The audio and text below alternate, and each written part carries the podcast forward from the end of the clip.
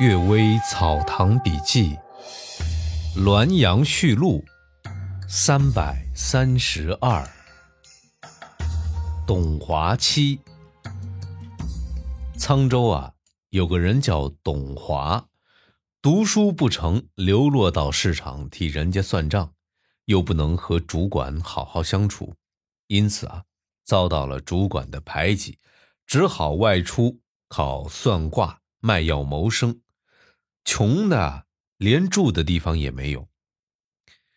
董华的母亲和妻子替人缝缝补补、洗洗衣服、补贴家用，还不能每天有饭吃。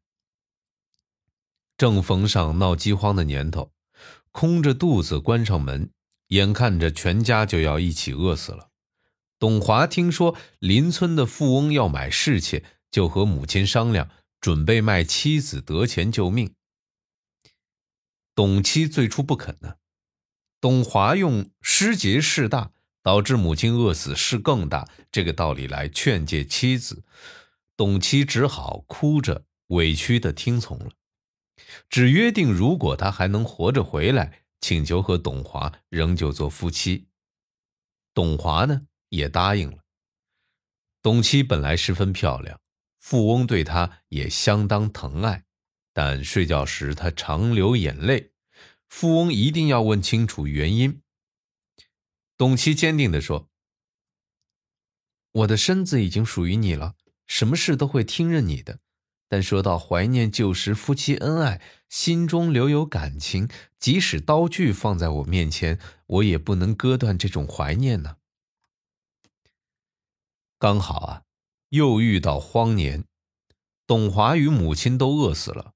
富翁担心董妻有变故，就把消息隐瞒下来，不让他知道。有个邻居老太太不当心，把消息泄露出来。董妻并不哭，只是呆呆的坐了很久，对他的婢女仆妇说：“我之所以忍受屈辱，一来是为了救活婆婆与丈夫的性命，二来是因为主人已经七十多岁，过不了几年就会去世，我还年轻。”估计他儿子一定不会留住我，我还希望缺月能够重圆呀。现在一切都完了。说完这句话，突然站起来，打开楼上的窗子，跳下楼去，摔死了。这件事情啊，和前面《滦阳消夏录》记载的福建学院那侍妾相类似，不过。他们因为男女情深，相互以身相殉，彼此都无遗憾的。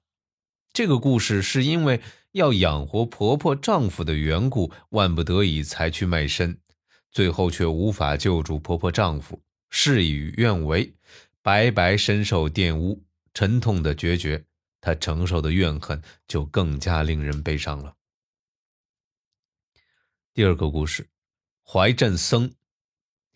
我十岁的时候啊，听说怀镇有个僧人，是农家子弟，喜欢饮酒食肉，庙有田产几十亩，他自种自食，除了放牛耕田之外，一无所知。不但佛经法器通通没有，僧帽僧衣也都不备，甚至啊，佛龛的香火也是时有时无，只是头上没头发，房间里没妻子。和一般百姓小有差别而已。有一天，他忽然招呼邻里集中到庙里，自己端正地坐在破木机上，合掌对大家说：“我与各位做邻居三十多年，现在永别了，把遗体的事情托付给各位，大家可以吗？”然后啊，一声不响的就去世了，合掌在胸前，仍然端正地坐着。鼻孔留下两条鼻涕，长一尺多，大家大为惊奇，一起为他募捐木料，营造佛龛。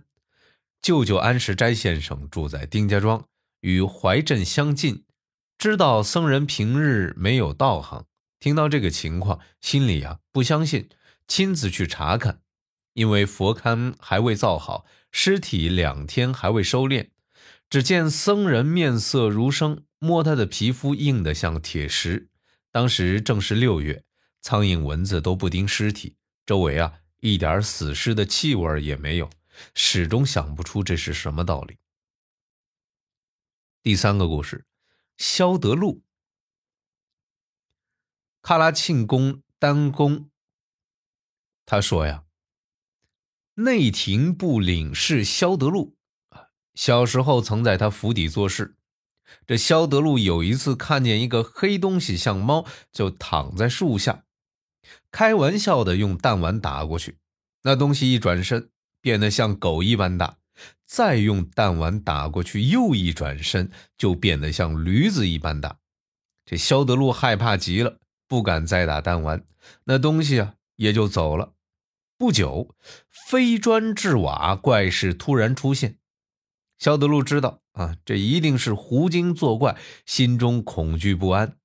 有人教他画了画像来供奉，怪事啊才停止。后来忽然在茶几之上出现铜钱几十文，心知是胡精给的报酬。开始时啊，悄悄地收下，不肯讲出来。第二天增加到铜钱一百文，从此每天都增加钱数，渐渐达到了上千文。很快呢，又改为一锭银子重约一两，也每天有所增加，渐渐的加到一锭五十两。金钱太多就不能够藏得隐秘，被管领的人发觉了。管领人怀疑萧德禄从官库之中偷的，拷打审问几乎说不清楚。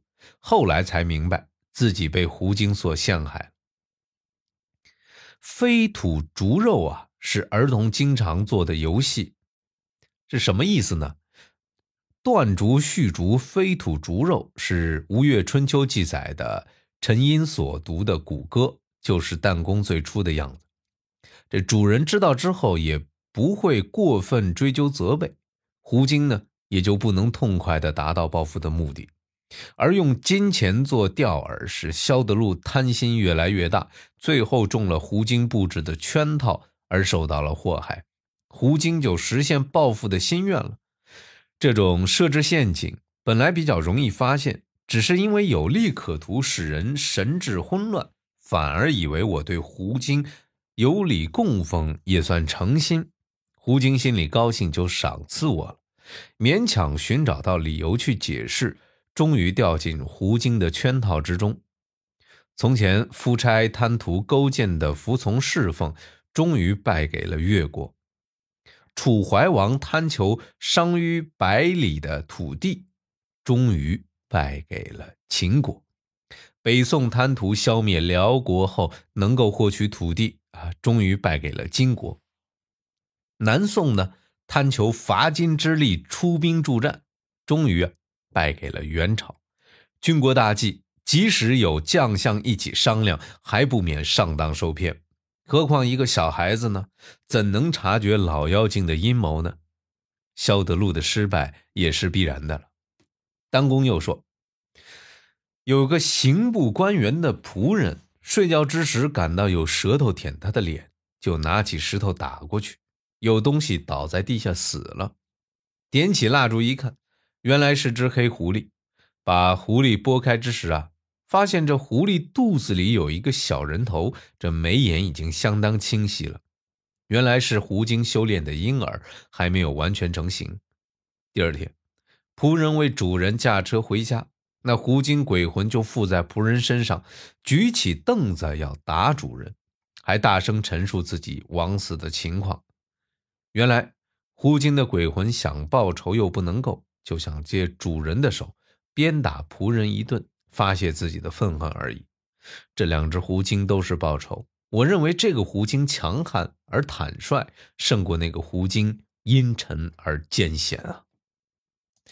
感谢各位收听今天的《阅微草堂笔记》，祝各位早安、午安和晚安。